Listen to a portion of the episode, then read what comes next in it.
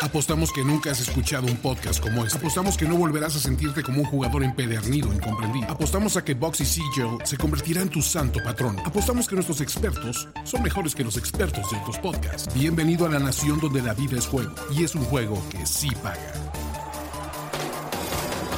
Nación de apuestas. Nación de apuestas.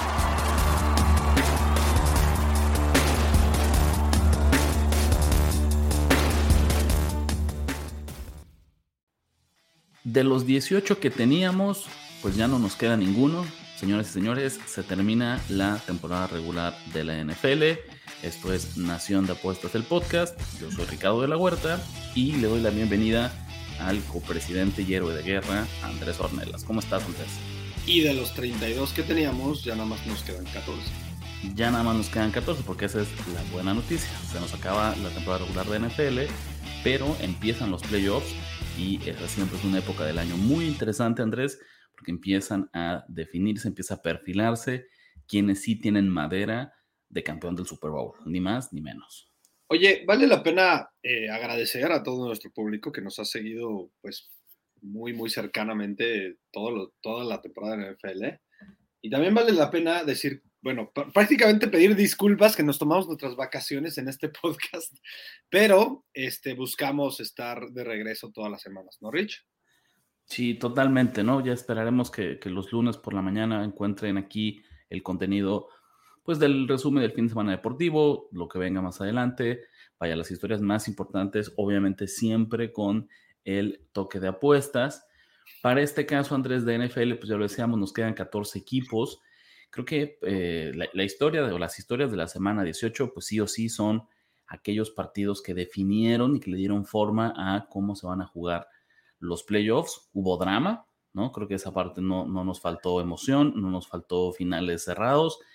Y Andrés, empecemos con lo que pasó en la conferencia nacional y la pelea por el lugar número 7, por el último boleto en los playoffs. De entrada, en la ventana de las 3 de la tarde, los Seahawks no voy a decir milagrosamente, pero de forma muy sufrida, Andrés, vencen en tiempo extra a los Rams para, eh, pues en ese momento, mantenerse con vida eh, rumbo a los playoffs. ¿Cómo viste el partido?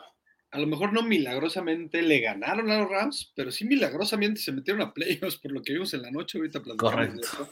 Este, mucho que desear nos deja este equipo, sobre todo por las expectativas tan altas que nos dejaron después de la primera mitad, Rich, estos Seahawks, bien coachados, con mucha motivación, como que poco a poco, en, en, Estados Unidos o en inglés le dicen rookie wall, ¿no? Muchos de estos titulares en los Seahawks son novatos y pues obviamente después de unas semanas, pues los equipos contrarios ven tape, ven eh, tal cual video de lo que hicieron estos novatos y ya no tienen la misma, pues el mismo impacto, ¿no? Y es claramente lo que les pasó a estos hijos. Son un equipo sumamente joven, incluyendo a el una vez, alguna vez nombrado candidato MVP, Gino Smith, que creo que también se topó con una pared. Y ahorita se vio claro, porque este partido lo pudieron haber perdido un par de veces, Rich. Em, creo que los Rams jugaron un partido bien fuerte, sobre todo la defensiva me impresionó, ¿no? Eh, veremos qué pasa con estos Rams, porque hay muchos rumores de que podría irse McVeigh, hay rumores de muchas cosas, sobre todo pensando en que hay tres o cuatro jugadores básicos en este equipo y si se van, pues quién sabe qué pasa. Pero bueno, retomando el partido, eh, me, me, gustan mucho ambos juegos terrestres, creo que ambos fueron muy eficientes. Fue un partido corto, ¿no? Gracias a lo mismo. Y a ver qué pasa con Baker, ¿no? Ha jugado bien, eh, la verdad es que nos cuesta trabajo decirlo porque no nos cae bien, ¿no? Pero jugó bien este partido yo creo que los pocos partidos que tuvo con los Rams los jugó bien, no sé qué opinas tú.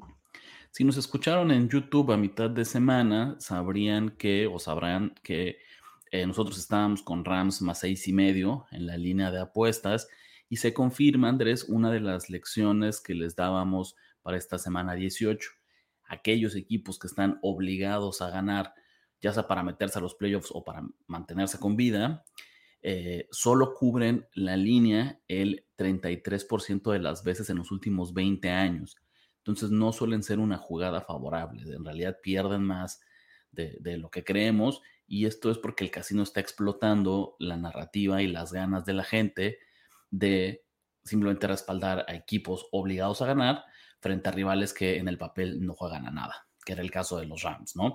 Y aún así, aunque Seahawks se lleva la victoria, la realidad es que la línea nunca estuvo, nunca estuvo en duda. Entre nunca se fue arriba por más de, por más de siete. Eh, y al contrario, más bien estuvo más cerca el, momento en que se quedaban fuera. Yo lo que no puedo creer, Baker Mayfield había tenido un par de semanas con los Rams, no sé si para quedarse en el equipo, pero sí como era un currículum, una carta de presentación para los otros 31 equipos en miras a encontrar chamba, ¿no? El próximo año. Y creo que este fue su peor partido en esta breve etapa que tuvo con, con los Rams. Por ahí ya, me parece que fue en el tiempo extra, Andrés, un lanzamiento tenía a Tutu Adwell abierto, cosa clarísimo para hacer como ya un pase largo que acabara con el partido. Se queda corto, intercepción de Dix, y básicamente eso crea ya la serie ofensiva con la que Seattle anotaría el, el, gol de campo del triunfo. Totalmente, igual creo que superó nuestras expectativas eh, en este breve pues, juego de los Rams. Y la verdad es que este partido solo me queda como de conclusión pensar que estos Seahawks no sé si pertenecen, si son un equipo que deberían de pertenecer a los playoffs. Em, no sé qué opinas tú de eso, porque creo que los Niners les van a pasar por encima. Digo, hay que tener el factor de que es un equipo divisional y que los conocen bien y que por lo mismo eh, la localidad de San Francisco no vale, no vale los mismos puntos, ¿no? Hablando de, apuestas, le están dando, ahorita, bueno, en un rato más hablamos de la línea, pero em, la verdad yo no sé qué puedo esperar de este equipo, se ve sumamente débil, Rey, yo no puedo creer que batalle contra equipos así, em, y la verdad es que Gino Smith ha regresado a su viejo mismo él, ¿no? La ventaja de que los playoffs se expandan a siete equipos por conferencia es que en esta semana 18 tenemos más drama porque más conjuntos llegan con vida y entonces eso nos da una semana espectacular. La desventaja, Andrés, es que la realidad, si piensas que en cada conferencia hay 16 equipos y está avanzando siete de ellos, pues ya empieza a haber conjuntos promedio, esa es la realidad. Eh, que no necesariamente tienen el nivel para competir con los mejores. Y eso es un poco lo que en el papel va a ocurrir la próxima semana. En este caso fueron los Seahawks, Andrés. Pero hubieran sido los Packers o hubieran sido los Lions. Tal vez los Lions por ahí es quien creo que llega un poquito más enrachado, pero en general son equipos con, con fallas serias que nos mostraron por qué no pudieron asegurar un boleto a la postemporada en 17 semanas, por qué tenían que llegar arrastrándose a intentar pasar el examen eh, de panzazo en, el último minuto. Totalmente, nada más para concluir, eh, cómo terminó la temporada Akers, más de 100 yardas en este partido, Rich, 5 yardas por acarreo, y creo que en varios de los últimos partidos superó las 100 yardas, a ver si, es, si retoma el nivel que ya habíamos visto, este nivel súper explosivo, que después, al principios de esta temporada, de esta temporada nos quitó, ¿no? Nos quitó esa expectativa, la retomó, y a ver si ahora pues será la fortaleza de la ofensiva de los Rams, porque creo que si algo tiene que pasar en estos Rams es regresar a lo que, por ejemplo, hacían con Gurley en su momento, ¿no? retomar el juego terrestre y darle libertades, pues ya sea Stafford, porque su futuro tiene muchas dudas, o quien esté de corazón. La victoria de los Seahawks eliminó automáticamente a los Lions.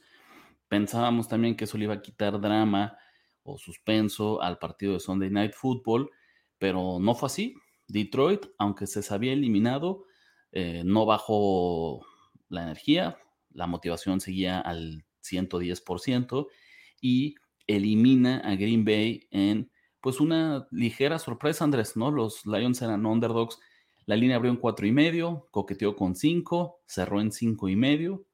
Entonces, pues, tal vez no eran el equipo chico, la sorpresa más grande de la semana, pero definitivamente los casinos y los apostadores los ponían como, como el desfavorecido, no importó.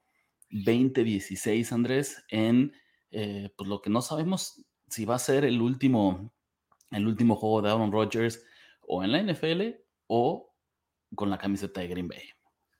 Oye, Rich, en paréntesis, tú como lo poco fan que creo que eres de los 49 ya, pero todavía creo que tienes ahí algo en tu pedacito de tu corazón. ¿A quién preferías? De, de rival? ¿A los Seahawks, a los Packers o a los Lions? Eh, definitivamente a los Seahawks y me voy 100% con el ángulo de apuestas, ¿no? no podía fallar. Eh, es que, y mira, aquí ya lo vamos a adelantar, ¿no? Nos adelantamos. Este paréntesis nos va a llevar muy hacia adelante en el programa, pero venga. Eh, San Francisco Seattle, la línea, San Francisco sale como favorito por 10 puntos y medio, ¿no? Desde que se estaba jugando el partido entre Detroit y Green Bay, se sabía que en caso de que los Packers ganaran, la línea contra San Francisco en el wildcard iba a ser de 7 y medio. Entonces, me parece que hay una diferencia bien importante eh, de 3 puntos entre jugar contra, sin, sin ponerle logo, ponerle nombre al equipo. Ser favorito de 7 y medio que ser favorito de 10 y medio, pues evidentemente tomo, tomo el segundo escenario, ¿no? Donde la ventaja, al menos en el papel y según los cálculos de, de las apuestas, es más grande. Entonces, ¿Y no te preocupa este tema divisional y que los Seahawks, pues ya sabes, siempre le han dado broncas a los 49ers? Pues es que, digo, insisto, lo platicamos más adelante, eh, pero creo que este equipo de Seattle tiene muchas, muchas fallas y que se alinean perfectamente con las fortalezas de San Francisco. De forma general es la defensiva y el juego terrestre. Bueno, eh, ya no, ya no te usemos más spoilers, más bien te comento que la verdad es que tenemos que aplaudir la temporada de Jared Goff, ¿no? Mira que no tuvo su mejor partido, pero aún así, ya sabemos que se le, se le dificulta el frío y creo que jugó un partido bastante decente después de un inicio muy difícil. La defensiva le ayudó mucho, sobre todo, la verdad es que el señor eh, Trey, digo, Adam Hutchinson, perdón, Aiden Hutchinson, qué gran jugador. Se, sacaron la lotería en el número uno estos eh, Lions creo que no es ninguna sorpresa, eh, pero creo que esta defensiva con y que fue una de las peores este año, Rich, tiene esperanza para que con un par de jugadores en el draft ya eh, agente libre se vuelva una fortaleza del equipo. Eh, y la verdad, me gustó mucho el rendimiento de los, de los Lions, sobre todo por esta característica que parece que ya se les está poniendo como sello o como nombre a estos Lions, es que nunca se rinden. Y por y la primera mitad la dominaron los Packers, pero ahí estaban, ahí estaban los Lions, aguantaban, aguantaban, aguantaban y tomaron sus oportunidades, tomaron sus momentos, eh, como para resaltar también el juego terrestre del señor Williams, que, pues, de esos jugadores que nadie habla, pero siempre produce, ¿no? 72 yardas, 4.5 yardas por acarreo, y un jugador que no se esperaba que produjera tanto, el señor Calif Raymond, que también fue un factor con 66 yardas, la verdad creo que es tan versátil este juego aéreo Rich. Me encanta el tipo de armas y el tipo y la cantidad de armas ofensivas que tienen estos Lions, ¿no?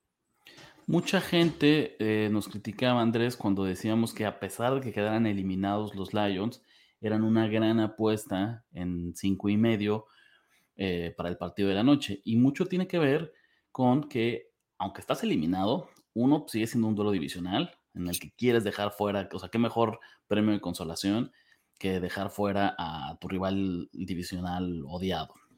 Y al mismo tiempo, eso hace que juegues más suelto. Si revisamos el desempeño de jugadores de cocheo de Detroit, hubo muchas decisiones en cuarta oportunidad, hubo mucho play calling un poquito más agresivo que no estoy seguro que se hubiera llevado a cabo si Detroit hubiera seguido con vida es una, un reflejo como muy natural, Andrés. Cuando sentimos que tenemos mucho que perder, solemos ser más conservadores. Cuando no hay nada que perder, juegas suelto, juegas sin presión, juegas arriesgado. Fue lo que hicieron los Lions y la verdad es que gracias a eso, eh, pues todo, prácticamente todo le salió bien.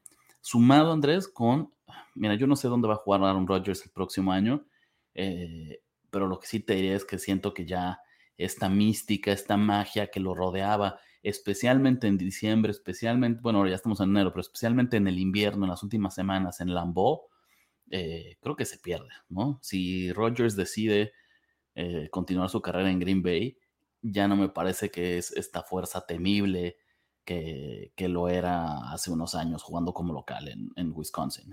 Justo te iba a preguntar, Rich, que qué opinabas de esta narrativa, pues que se habla mucho popular, que Rodgers es un pecho frío, porque ahora, mira, yo, yo me cae que no, no me gusta Aaron Rodgers en cuanto, no, no en cuanto a su nivel, sino a mí no me cae bien como persona y sí creo que tiende a jugar menos bien en momentos clave.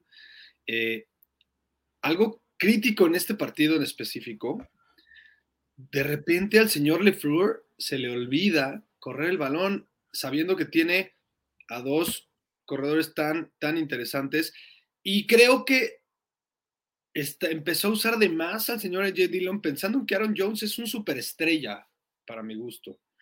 Eh, solo 12 acarreos, 48 yardas, 4 yardas por acarreo para Aaron Jones. Yo creo que igual los Lions hicieron buen trabajo, pero 205 yardas para Aaron Rodgers, la verdad creo que sí le falló el plan de juego al señor LaFleur.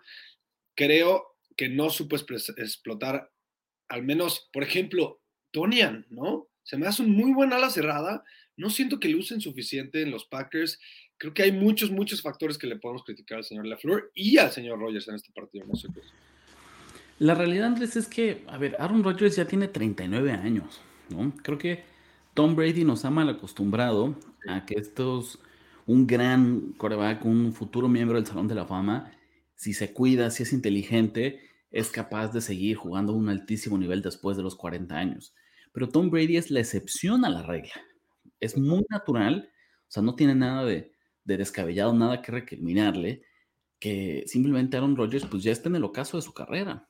¿Sabes? creo que es algo, es algo normal. O sea, ya sus habilidades físicas a los 39 años definitivamente no eran las mismas que a los 25, que a los 30, que a los 32 años. Entonces, estamos otra vez acostumbrados a que estos grandes quarterbacks nos den carreras muy, muy longevas, pero pues simplemente me parece el, desgaste natural de Rodgers al frente de un equipo que además ya no tiene a su alrededor el mismo talento que tenía en, en otras épocas. Totalmente, yo sí le cargo toda la responsabilidad de estas dos individualidades, porque al final la defensiva, Rich, pues limitó a los Lions a, este, pocos puntos, a 20 puntos, ¿no? No puedes perder un partido, Rich, en el que limitas a una buena ofensiva a 20 puntos y donde realmente tu mayor problema, Rich, hay que decirlo así, fue que todos los, tus buenos drives que tuviste se convirtieron en field goals en vez de convertirse en touchdowns. Eso es cocheo y eso es, eh, pues, falta de clutchness, por así decirlo, de tu cora. Para mí no hay otra manera de decirlo. Justo eso, tuviste cuatro drives dentro de la yarda 35 de, de tu rival y de ahí solo lograste sacar un touchdown eh, frente a una defensiva de Detroit que tampoco estaba catalogada como una de las élites de la liga. Entonces ahí Green Bay cavó su propia tumba y yo también te diré, Andrés, muchos errores mentales que es inevitable adjudicar al cocheo. Eh, la expulsión de Quay Walker, que estaba siendo el mejor jugador defensivo de Green Bay, por ponerse a, o sea, por empujar, por hacer contacto físico con un, no sé si era un doctor, un asistente, un trainer de los Lions, súper merecido, súper evidente. También creo que, bueno, el, novato de Green Bay aprenderá y, y crecerá de esta, de esta ocasión. Claro, sí, está de acuerdo. Pero apenas un, par de, drives antes, Andrés, Rasul Douglas, ¿no? Le regala tres puntos a Detroit, eh, porque Badgley venía de fallar, no había tenido una tarde perfecta, había estado fallando, o sea, podía en cualquier momento errar, iba a intentar un gol de campo de casi 50 yardas. No sé si viste este foul personal en el que pide tiempo fuera y para evitar de que paten como, como este intento extra, eh, le quite el balón al centro y eso, pues básicamente se gana 15 yardas y le hace un intento mucho más sencillo a, a Batchley. Totalmente, sí, sí, o sea, estoy de acuerdo que no solo son eh, eh, fallas de ellos dos, los que yo menciono, todo el equipo tuvo, tiene su grado de responsabilidad, pero sí es lamentable, sí es lamentable que un equipo que ganó tantos partidos después de estar prácticamente en la basura, en el hoyo, ¿no? y pierde el partido con tu rival, pues entre comillas, al menos en los momios, ¿no? Considerado menor. Eh, sí es bastante, bastante triste. Puede ser que tengas un, eh, un, take importante de que a lo mejor Rogers no, no acaba su carrera aquí. Entonces, si en la conferencia nacional Seattle se quedó con el último boleto, en la americana ese correspondió a Miami. Si quieres empecemos platicando eh, sobre ellos, Andrés. Un partido de este somnífero, ¿no? 11 a 6 vencen a los Jets. Ninguna ofensiva logró eh, caminar, pero aún así fue un encuentro muy sufrido porque eso no fue sino hasta la segunda mitad que Miami logró irse arriba, pero nunca estuvo, o sea, la ventaja más grande, que fue esta de cinco puntos, la consigue en la última jugada del partido. Entonces los Dolphins cuando estuvieron arriba en el marcador solo fue por tres puntos y sé que del otro lado eh, Joe Flacco no inspiraba mucho terror del, del, comeback, pero no te puedes sentir cómodo solamente eh, yendo ganando por tres si necesitas la victoria para meterte a playoffs. Es un caso interesante hablar este de los Dolphins porque e, yo no me acuerdo, Rich, de un equipo con tantas rachas positivas y negativas, ¿no? En algún momento, eh, pues son los Dolphins y van a fallar, ¿no? Luego, una hora después, Rich, no manches, son los Dolphins imparables, tú a MVP, McDaniel coach del año, eh, y a ver quién les gana. Al siguiente minuto, otra vez son los Dolphins, al que hasta el peor equipo les gana, hasta Zach Wilson les gana, eh, y al final llegan otra vez en una situación muy parecida, que no se nos olvide lo de los años anteriores, pues prácticamente con jugándose sus últimas chances en las últimas semanas y en los años pasados no habían podido lograrlo. De hecho, Rich, no sé si sabías esto, pero si, si los Dolphins no eh, lograban calificar, iba a ser como por 10 partidos el equipo sin playoffs con más ganados de la historia en, en, en una racha de tres años, como por 10 partidos. Sí, la verdad es que, o sea, Miami ha tenido, tal vez no han sido espectaculares, pero han sido buenas temporadas, ¿no? En, los años recientes y aún así esta es la primera vez que logran eh, colarse a los playoffs. Tristemente, otra vez en el papel, luce como una, simplemente extender una semana más lo inevitable, porque sin Tua no se ve cómo este equipo de Miami pueda competirle a los Bills. Al menos, pues justo Miami tiene que estar agradecido con Buffalo porque solo gracias a la victoria de eh, Bills frente a Patriots es que Miami logra colarse a los playoffs. Totalmente de acuerdo. Yo creo que, digo, ahorita hablamos de ello más a profundidad, pero yo creo que ya no esperan mucho de estos playoffs, estos Dolphins. No, y mira, digo, el caso de los Dolphins, pero si hubieran sido los Patriots, Andrés, si, si New England logra dar la sorpresa y, vence a los Bills, digo, no fue así, 35-23 que además cubren la línea de siete y medio eh, Buffalo. Mac Jones y compañía, Belichick, no, tenían tampoco mucho que hacer en, en playoffs de este equipo, ¿no? ¿Cómo viste ese partido? Este, claramente impulsados y motivados con la gasolina que les dio el incidente del lunes. Eh, desde el minuto uno que regresaron una patada se notó, ¿no? Por ahí hasta decían en los medios, en Twitter, que Damar Hamlin estaba inclusive tuiteando constantemente, ¿no? Yo, creo que sí fue un motivador importante este, este tema.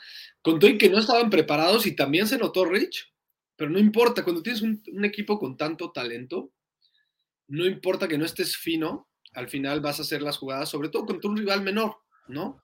Porque, a ver, creo que esta, este equipo de los Patriots superó expectativas por mucho, al menos las que yo tenía. Creo que lo que logra Bill Belichick es impresionante, que para mí ya el hecho que, que, hayan estado compitiendo para playoffs en la última semana ya eh, toma toda mi atención y merece todos los aplausos para, para, perdón, para Bill Belichick, pero aún así, la verdad yo no le veo futuro a este equipo. ¿no? Eh, me, preocupa que Bill Belichick acabe su carrera de una manera triste porque lo que a mí el mayor problema de este equipo para mí es que Bill Belichick no le ha ido bien tomando este rol de, gerente general, Rich. Se ve claro eh, cuando se enfrenta a este tipo de, eh, como en este tipo de partidos es donde más te das cuenta de esto. Cuando hay tanto talento en el equipo de enfrente y tú realmente no tienes prácticamente nada y con todo y todo, pelearon tres cuartos, Rich. Vale la pena decirlo. Fíjate, Andrés, ahí yo, yo lo veo un poquito distinto porque, a ver, bueno, del caso de los Patriots, sí, definitivamente, sobre todo eh, hay serias preguntas sobre Mac Jones, que en su segundo año, en vez de mejorar, tuvo una gran campaña novato, es una realidad. Y en este segundo año, en vez de, de consolidarse, pareciera que generó más dudas, que dio un par de pasos hacia atrás y entonces eh, la afición, el cocheo, en general todos los que seguimos la NFL, pues nos cuestionamos si los Patriots tienen a su coreback del futuro en este momento en el roster o si es una posición que tendrían que estar buscando, pues ya sea en el draft o en la agencia libre. Um, eh, aún así, digo, la defensiva creo que fue una buena defensiva prácticamente todo el año, ¿no? Que tal vez ahí sí logra. El promedio para arriba, sí, tampoco elite, ¿no?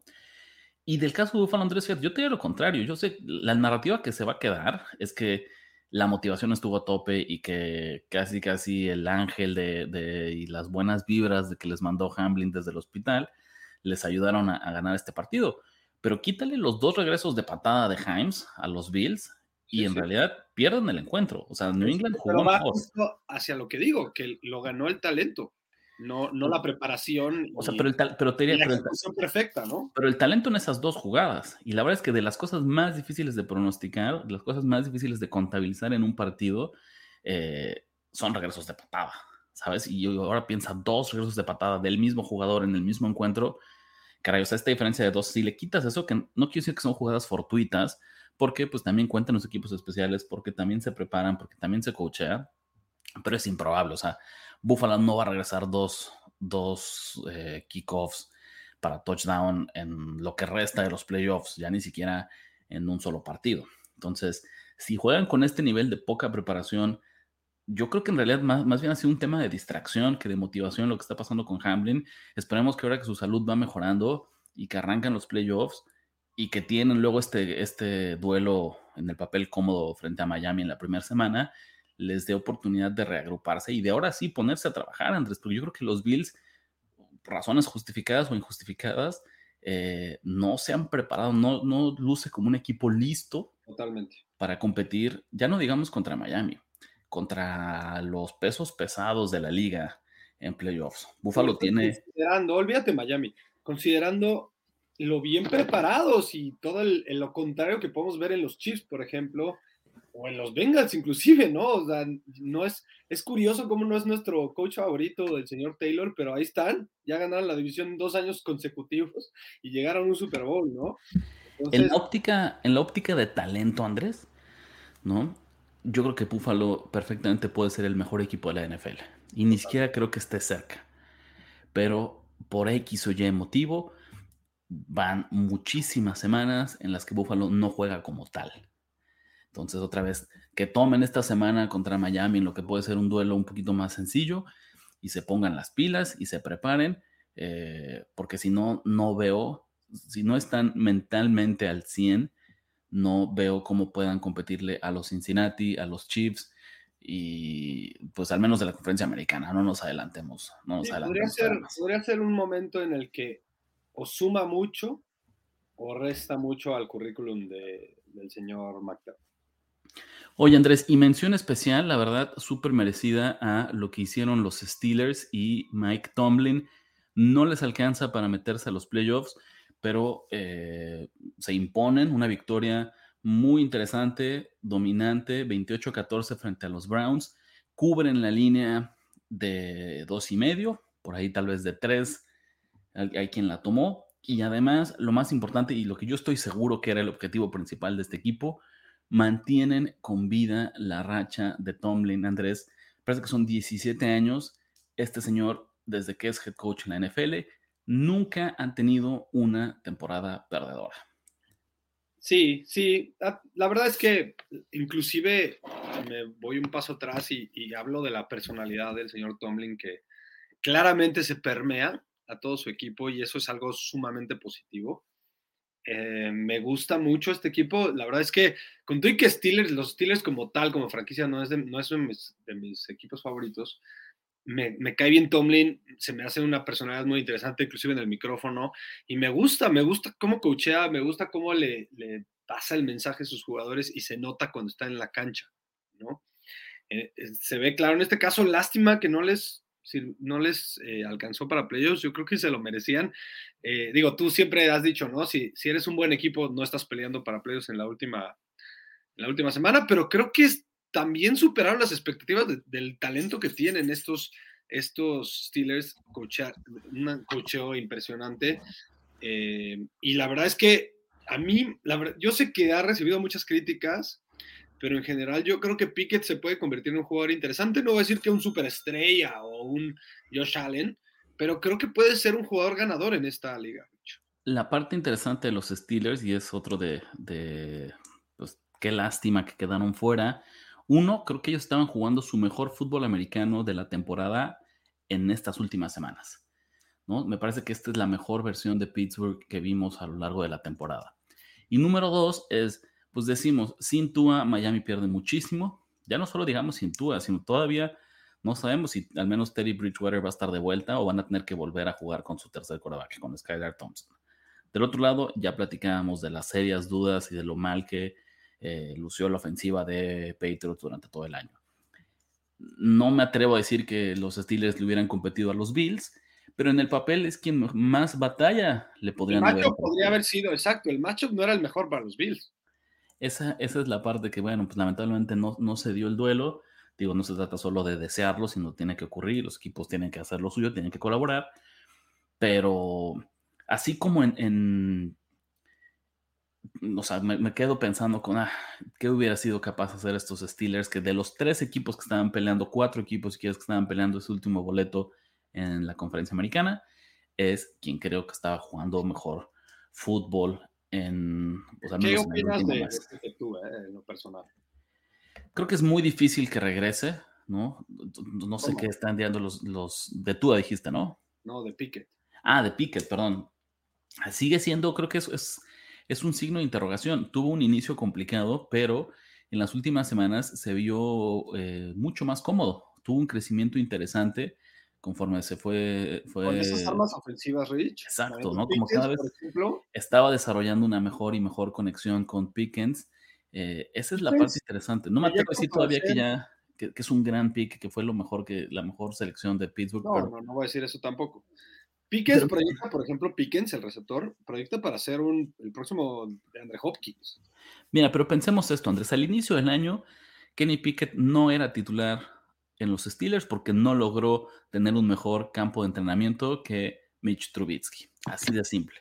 Compara esa misma persona con este jugador que eh, lleva al equipo y se queda a un pasito de, meterlos a playoffs, que acumula, cierra el año con, me parece que fueron tres victorias para terminar, para terminar el año, y que lució bien, o sea, el equipo no ganó, ganó por Pickett, no solo ganó a pesar de Pickett, Cuatro victorias consecutivas antes de los Steelers para cerrar el año. Se quedan fuera, ni hablar, eh, pero creo que al menos el, futuro luce un poquito, un poquito mejor, luce, no sé si prometedor, pero cierran con, una nota alta definitivamente la temporada. Totalmente. Eh, creo que esto, creo que el hecho que ganaron también le da un, premio de sus jugadores a su head coach. Te digo, confían en él. Eh, y yo creo que el futuro es prometedor para estos Steelers. O sea, imagínate este roster, ¿no? Reforzado con un par de jugadores defensivos, otro pass rusher. Eh, a lo mejor un corner decente o de decente para arriba. Y ya con estas armas ofensivas, a lo mejor le añades otra, porque también está Firemouth, ¿no? Que también es un jugador sumamente interesante. Y dos lineeros ofensivos. Mucho, mucho se ha dicho que parte de la cultura, parte de. Porque eh, los Steelers, los Bills, estos equipos, en su momento los Patriots, ¿no? Eh, se mantienen siempre relevantes por esta cultura ganadora, que sin importar si vas o no calificar a playoffs, siempre estés luchando por ganar cada partido, ¿no? Y lo saco a colación, Andrés, porque eh, tal vez la última historia interesante que tuvimos en esta semana 18, antes de entrar ya de lleno a, cómo quedaron las siembras, la llave para, para los playoffs, es quien se quedó con el primer pick del draft, ¿no? Contra todo pronóstico, Chicago se lleva el primer pick del draft, ellos pierden frente a Minnesota, pero mucho tuvo que ver lo que hizo Houston, que al inicio del día lucía como el, claro candidato para, para quedarse con, con, ese pick, pero dan la sorpresa y es de estos partidos en los que es más importante, Andrés. Al ganar, todo el mundo quiere ganar, pero al ganar los Texans, caen del primer al segundo lugar del draft. Eh, y mira, digo, a final de cuentas también ya se anuncia que el primer eh, coach despedido esta temporada es Lovie Smith. Yo estoy seguro que él sabía desde ayer, desde el momento que, que se llevó, el, iba a arrancar el partido, él sabía que iba a ser despedido. Dijo, ¿me vas a correr? Ah, bueno, pues yo me encargo entonces de que ganemos este partido para que no tengas el primer pick del draft. ¿Está confirmado esto, Rich? ¿Que está fuera? Sí. Sí, claro, ah, Love Smith, sí, sí, sí, sí, confirmadísimo. Entonces ahí está, ahí está, o sea, claramente eso es, lo, dijiste bien, ¿no? Por eso es que él apoya entonces a que gane. Yo, yo, estoy seguro de eso, ¿sabes? Yo estoy seguro que Lobby Smith sabía que... Es obvio, es obvio, sí, sí, sí. Que se iba fuera y entonces su último gran, su pequeña venganza simbólica contra el equipo que estaba a punto de despedirlo fue quitarle el primer pick del draft. Y es esta eterna discusión, ¿no? De qué es más importante, ganar siempre, fomentar esta cultura de, de triunfo o tomar una decisión de negocios que, a ver, a todas luces, Andrés, eso es lo que hizo Chicago, ¿no? Al sentar a Justin Fields, al, incluso tuvo por ahí, jugó con dos corebacks en distintos momentos del partido, descansar muchos titulares, eh, Matt Iberflus y la directiva de, los Bears lo que estaban haciendo es decir, a ver, señores, que nadie se lastime. Aquí, a diferencia de Houston, el head coach y el agente general, creo que todos sabían que van a conservar su chamba, y entonces más bien ahí pelearon por tener el mejor pick posible para el próximo draft. Así como hubo drama arriba, hubo drama abajo y eso es parte de lo que hace un NFL tan grande. Em, la verdad es que habla pésimo de los Texans. Eh, ¿Cómo es posible, Rich, que tengas dos años, dos diferentes head, coaches, head coaches y realmente no tengas, y eso nos, nada más nos transmite que no tienen un plan a largo plazo? Eso es lo claro y eso es lo obvio y es por eso que perdieron el pick número uno, porque yo creo que era importante mantenerlo. Ahora la gente dice además, algunos ahí por Twitter, es que no hay problema porque los Bears no van a agarrar quarterback. A ver, a ver, a ver. Lo que los Bears van a hacer con este pick es venderlo, ¿no? Venderlo al mayor postor. Eh, probablemente les den, ¿qué? ¿Cinco picks? ¿Seis picks, Rich, por este pick? E incluso solo por subir algunos lugares, ¿sabes? O si, si alguien quiere brincar vamos a decir, no sé, Indianapolis de la posición número 5 a la número 1 para seleccionar quarterback, tú pensarías que pues, una selección de segunda, tercera ronda, intercambiar picks y listo, pero no, es carísimo y cada año se vuelve más caro eh, subir y más obviamente a la primera posición global del draft en un año en el que además parece que al menos hay un candidato unánime para un coreback de primer nivel con el pedigrí, con con el perfil, con las credenciales para ser eh, salvador de franquicias, ¿no? Que estamos hablando de Bryce Young de Alabama. Entonces. a mí me gusta más el corte de Stroud, pero ahí podríamos debatirlo. No me encanta el Bryce Young. ¿eh? No, y sobre todo porque después de todo lo que ha pasado con Tua, pero a lo que voy es como lo que dicen los analistas, no, es que sea. Sí, sí, sí, entiendo. Eh, el, consenso, pero, el, consenso exactamente nos habla que Bryce Young pinta para ser al menos ahorita cuatro meses del, draft para ser el, primer jugador elegido. En, es curioso porque podría la gente pensar que dos equipos que están compitiendo por el primer pick del draft el año que entra, pues están los dos en la basura. Y yo creo que están en completamente caminos separados, opuestos, porque, pues, quieras o no, los Bears al menos ya saben que encontraron a su quarterback. Yo creo que saben que encontraron a su head coach. Creo que tienen un plan eh, a largo plazo. No digo que vaya a ser eh, exitoso, pero al menos saben hacia dónde van caminando. Eh, hay talento, poco, pero hay talento desde dónde construir. Y con un par de buenos draft reach, te metes en la pelea por completo. Y estos Texans, la verdad, con y que también creo que hay talento, la verdad es que no, desde, desde la cabeza, ¿no? El dueño, no ves para dónde Rich, no es ni siquiera un sentido de, de planificación, no ves un sentido de crecimiento, simplemente como que van pasando las temporadas y ellos siguen pues como los va llevando la ola, ¿no? Solo por ser un poquito el abogado del diablo, Andrés, ¿estamos seguros que los Bears tienen a su quarterback del futuro? No, no, sí. O sea, no, no importa si nosotros estamos seguros. Yo creo ellos están seguros. Ellos están seguros, exacto. Y la realidad es que en cuestión como de talento físico, en cuestión de, Justin Fields es un atleta de otro nivel. Vimos muchísimo lo que puede hacer, cómo es, electrizante lo que hace en el juego terrestre, pero como pasador, como lanzador, la realidad es que todavía tiene mucho crecimiento por hacer. Porque en el mejor de los escenarios, Andrés, si nos enfocamos 100% en su juego eh, por aire, en su juego para lanzar, no creo que haya quien se atreva a ponerlo, en el mejor de los casos, como un coreback promedio. Nadie diría que es un coreback a la hora de, lanzar el balón arriba del promedio.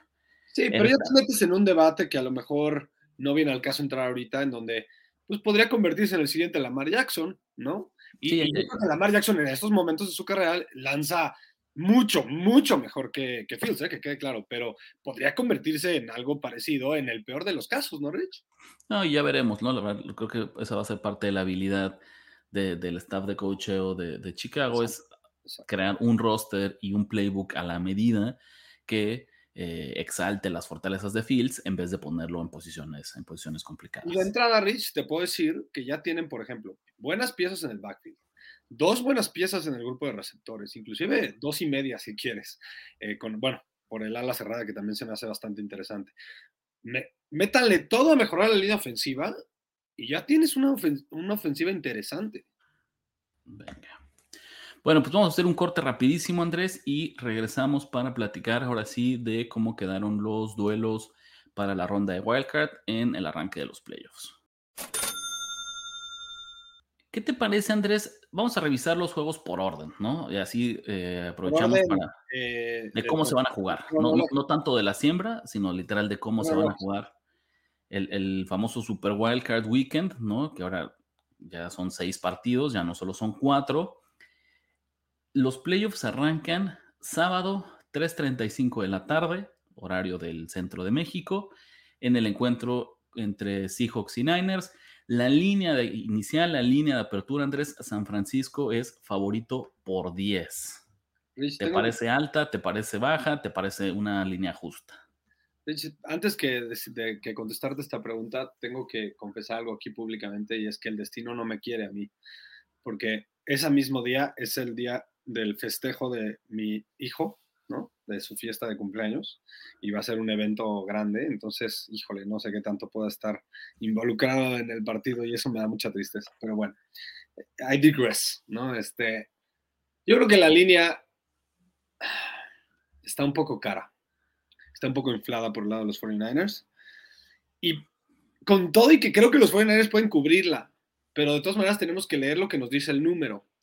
Y acuérdense que esto se trata de dos equipos divisionales que se conocen muy bien y que, los queramos o no, los últimos años, fuera de este año, los Seahawks han logrado pelearle cada partido a los 49ers. Ok, yo sé, ya van a decir, bueno, esta es otra franquicia, es otro grupo de jugadores, está, ya no está Russell Wilson en el nivel que estaba antes. Sí, de acuerdo. Igual siguen siendo dos equipos con muchos, sobre todo Pete Carroll conoce perfectamente todo lo que pasa con los 49ers, el esquema, el head coach, lo que sea. Y eh, el, el, eh, acuérdense en las apuestas, en juegos divisionales vale menos la ventaja de local. Se me hace un poco cara esta línea, con todo y que creo que los 49ers pueden cubrirla. No sé, no sé si lo ves igual que yo. Un poquito cara, pero no mucho, no tanto como para decirte que estoy considerando respaldar a, a, Seahawks. Y mira que hay tendencias que los favorecerían históricamente, cuando eh, un equipo fue barrido en la temporada regular y se topa una tercera ocasión en playoffs contra el mismo rival, tienen una efectividad arriba del 50% a la hora de cubrir la línea. O sea, en el sistema nos diría que hay valor, hay valor en estos Seahawks, nos diría también que esta línea está un poquito inflada, pero me parece que eh, el principal, la principal carencia de, eh, de, de Seattle es justamente su defensiva contra la carrera. Y si hay un equipo que sabe correr el balón de mil y un formas, el equipo con el ataque terrestre más creativo de toda la NFL son los 49ers. Entonces ahí me parece un mal, un mal matchup. Te quería interrumpir para decirte que justo les acaban de correr para ciento, pues, como 140 yardas los, los Rams, ¿no? Exacto, y, unos Rams que además sabían que Maker, en un partido en el que Baker Mayfield no traía nada, o sea, que, que Seattle no estaba preocupado por el ataque aéreo. Exacto. Cuando aquí le agregas que Brock Purdy está intratable, se está convirtiendo en, en el nuevo mejor quarterback de la NFL, entre comillas, obviamente estamos bromeando, eh, pues tengan, tengamos mucho cuidado. Y otra cosa pasa, hago un, un comparativo rápido, Andrés. No sé si ustedes que nos escuchan lo saben, pero en el básquetbol colegial de los Estados Unidos, el ganador se define en el famosísimo March Madness, que es este torneo de eliminación directa. En donde todo puede pasar. En donde todo puede pasar. Pero no tanto, Andrés, porque el torneo se jugó en 1939. Ahí, ahí se creó. Entonces tenemos más de 80 años eh, de vida. Solo una vez un sembrado 16 le ha ganado a un sembrado 1. O sea que es el, el upset, la sorpresa más grande que puede haber. Cuando empiezas a crear estos playoffs en los que califica el 7, me parece que tal vez no en la, misma exageración, pero es una comparación muy similar. Van a pasar muchos años para que un 7 le pueda ganar a un 2 en esta ronda de wildcards de la NFL.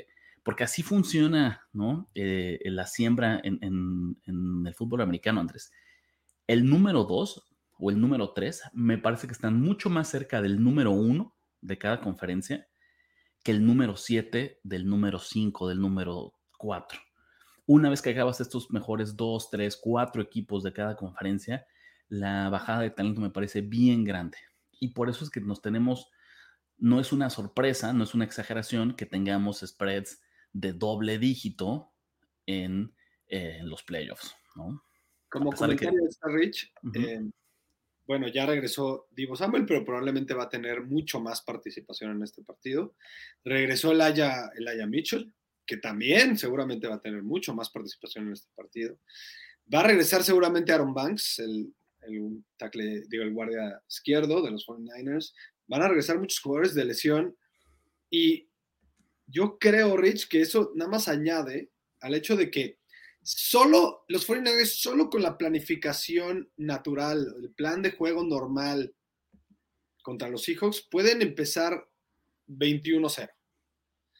Y ahora, ¿tienen eh, habilidad de respuesta estos Seahawks? Yo me decantaría más hacia el no. No, sobre todo porque Gino va a cometer errores. Eh, ahí Nick Bosa eh, va a seguramente hacer algún fumble six o un pick six o de, un corner. Y la verdad yo creo que este sí va a ser, pues está muy, muy inclinado hacia los 49 En el partido de sábado en la tarde, Chargers visitando a Jaguars. En el papel este es el encuentro más cerrado de toda la ronda de Wildcat. Una línea de apenas uno y medio. Y aunque son visitantes, Andrés, los Chargers son los favoritos. Esta línea abrió, me parece que en dos y medio. Y la gente ha estado respaldando al menos inicio a Jacksonville y eso obligó a los casinos a bajar la línea y tenerla en el número actual de uno y medio. Sí, me, me, llama mucho la atención este partido porque obviamente todo el público está con los Chargers, ¿no? 70% de las apuestas en este momento, digo, es muy temprano en la semana, pero digo, de los tickets, y 82% del dinero está con los Chargers. Yo creo que en estas ocasiones de playoffs sí me puedo imaginar que el público también está aportando a esos números, Rich. Eh, no sé, no sé, algo, tengo ahí un Spider Sense que me está haciendo cosquillita, Rich. Siento que los Chargers podrían hacer algo muy Charger de su parte. Y eso implicaría que sea una victoria de los Jaguars. Exacto, al menos un, cover. Pues Digo, uno y medio ya eh, decir que un cover es que ganan, ¿no? Pero no sé. O sea, me gusta tisearlos, por ejemplo. No, y creo que esto que dices nos justifica porque es la línea más cerrada de toda la semana. Porque no nos sorprendería que hubiera una ligera sorpresa y que Jaguar sea quien gane este partido. Este va a ser además el debut en postemporada en playoffs de Justin Herbert, que si bien ha tenido grandes temporadas regulares en, su joven carrera en la NFL, pues no nos ha demostrado absolutamente nada. Y, eso, o sea, eso no es una ventaja para los Chargers, es curioso, ¿no? También es, o sea, si lo ves así de lejos, podrías pensar que, pues, oye, Lawrence es, su segundo año y ya está en playoffs y, pues sí, pero para, para Herbert es prácticamente la misma situación. Totalmente, ¿no? Y es, esperamos, ¿no? Donde este duelo sea espectacular, pues que nos vamos a topar. Eh, es el futuro de la NFL. Son dos de estos corebacks jóvenes, ahora con el brinco que tuvo Lawrence en su segundo año de quien podríamos hablar por muchos, muchos años como, como nuevas rivalidades, como, insisto, de los, de los nuevos corebacks en el relevo generacional, vaya, en la posición. De bote pronto, mi pick favorito es tisear a los Jaguars como una patita de Partidos del domingo, Andrés, tenemos tres a las 12, Dolphins frente a Bills, una línea la más grande de del wildcard. Eh, Buffalo es favorito por 11 puntos. No podemos tener una inclinación hasta no saber quién va a ser el titular de los Dolphins, pero todo pinta que va a ser Skyler Thompson, ¿no, Rich?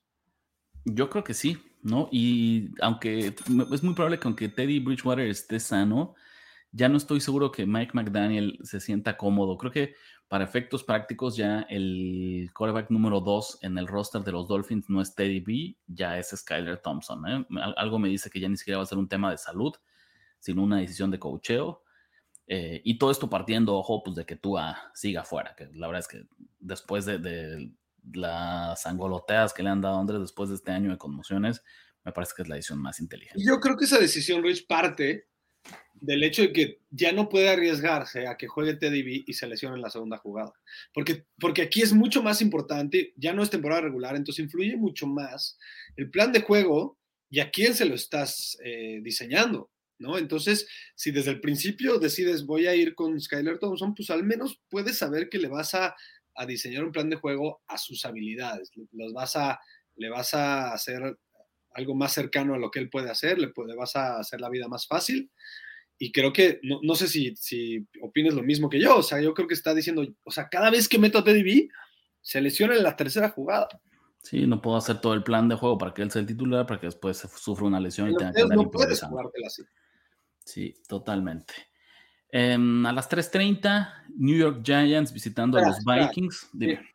¿Te inclinas a que apalean los Bills? sí, sí, sí, sí, totalmente. En, esta vez, o sea, tanto en el caso de San Francisco como en el de Buffalo, sé que no es la jugada más inteligente, sé que no es la jugada que yo personalmente ni voy a recomendar ni voy a meter, pero me parece que hay una, hay una, justa razón de por qué eh, los casinos ponen a ambos equipos como favoritos de doble dígito. No es una exageración, ¿no? Ya sean tanto de lesiones como lo que hemos enterado en el juego, la disparidad de talento es real.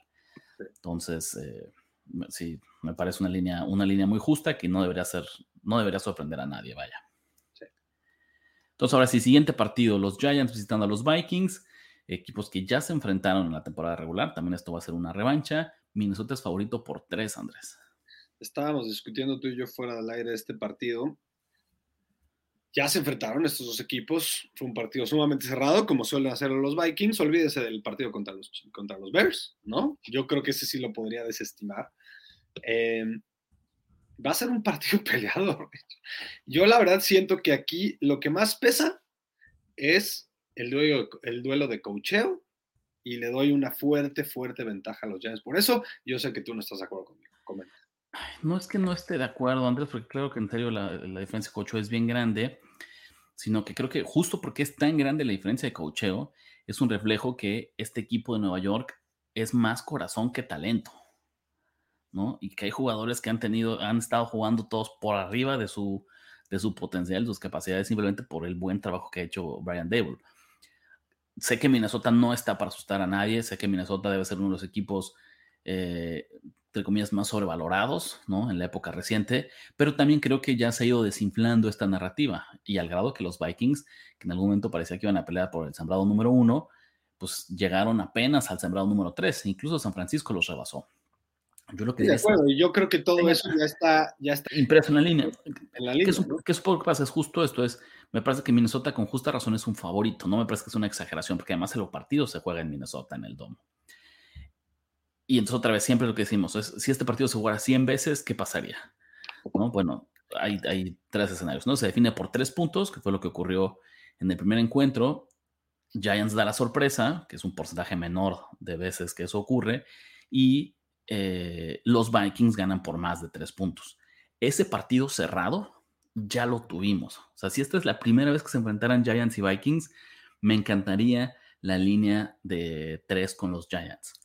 Pero al ser esta revancha, el, pensar que se va a repetir lo que ocurrió en, temporada regular, no me compro esa narrativa. Y veo más factible que Minnesota gane por un margen un poquito más amplio a que los Giants den la sorpresa. Es simplemente curioso. Curioso, yo, yo la verdad sí me inclino fuertemente por los Giants. Simplemente hay, hay un factor importante que es los Giants, los Vikings no saben frenar la carrera. Y creo que Barkley se va a dar un festín, Rich. Bueno, perfecto. Pues ya veremos. ¿no? ¿eh? y, ojo, que la otra cosa también es simplemente ahorita esta primera lectura de líneas iniciales, a mitad de semana, ya que habremos estudiado, ya que habremos analizado, ya que habremos, nos, estaremos informando y les traeremos ya el, la noticia final. es buen momento para recordarles que prendan sus notificaciones de YouTube para que sepan exactamente cuándo subamos nuestro video de picks de playoffs del Wildcard Siguiente encuentro, Andrés. Baltimore Ravens visitando a los Cincinnati Bengals. Cincinnati es favorito por seis y medio. Eh, no sabemos si juega o no juega Lamar Jackson. Esta línea. Va a jugar. híjole, pero esta línea me hace pensar que Las Vegas está inclinándose hacia que no juega Lamar Jackson. Esta línea se parece más a un partido con eh, Tyler Huntley que con Lamar Jackson. Yo estoy convencido que Lamar Jackson, aunque sin pierna, juega este partido. o sea. En seis y medio todavía no me animo, pero Andrés, si algún. Si llega a siete, yo llega siete es jugada automática para mí. Lo sé. Y yo, sé que acaban de jugar y yo sé que eh, Cincinnati dominó a Baltimore en esta semana 18. Sí, sí, yo sé todo eso, pero también, Andrés, Baltimore lleva 10 años haciendo esta misma historia, ¿sabes? Y llegan los playoffs y juega cerrado. Entonces, que se atrevan a poner un 7 y van a tener negocios conmigo, se los aseguro. El casino. Es que, ahí nuestro trabajo como apostadores veteranos, que, personas que nos escuchan, es estar continuamente leyendo las líneas y con eso les, les, este, les recomiendo la app de, Action Network porque hay una, eh, hay una herramienta en donde puede, puedes identificar, te avisa te notifica de los cambios de línea. Entonces, Rich y yo vamos a estar cazando el 7 sin duda, eh, al menos así de bote pronto, sin estudiar más. Eh, estoy de acuerdo, Rich. La neta es que todo el mundo va a desestimar a los Ravens. Todo el público apostador va a decir, ah, estos Ravens que ya nunca ganan en playoffs, la marca nunca gana en playoffs, y estos Bengals que son otra vez eh, material de Super Bowl, lo cual sí son, pero de todas maneras, siete puntos me da mucho, mucho favor para pensar que pueden al menos cubrir. Y finalmente, Andrés, el último partido, este, acuérdense que se va a jugar en Monday Night Football, que ya tenemos eh, Monday Night Football en, esta ronda de wildcards. Dallas Cowboys frente a los Tampa Bay Buccaneers. Dallas favorito por tres. Eh, acuérdense que Tom Brady está invicto contra los Cowboys. Yo creo que si algún rival pudo haber pedido a la carta Santa Claus, en la carta Santa Claus los Bucks eran los, los Cowboys, Rich. Creo que, híjole, me cae que el, el macho va totalmente en contra de ellos. O sea, me hubiera encantado llevarle la contra Tampa Bay contra cualquier otro equipo, excepto Dallas. Este me parece que está cantadísimo, Andrés.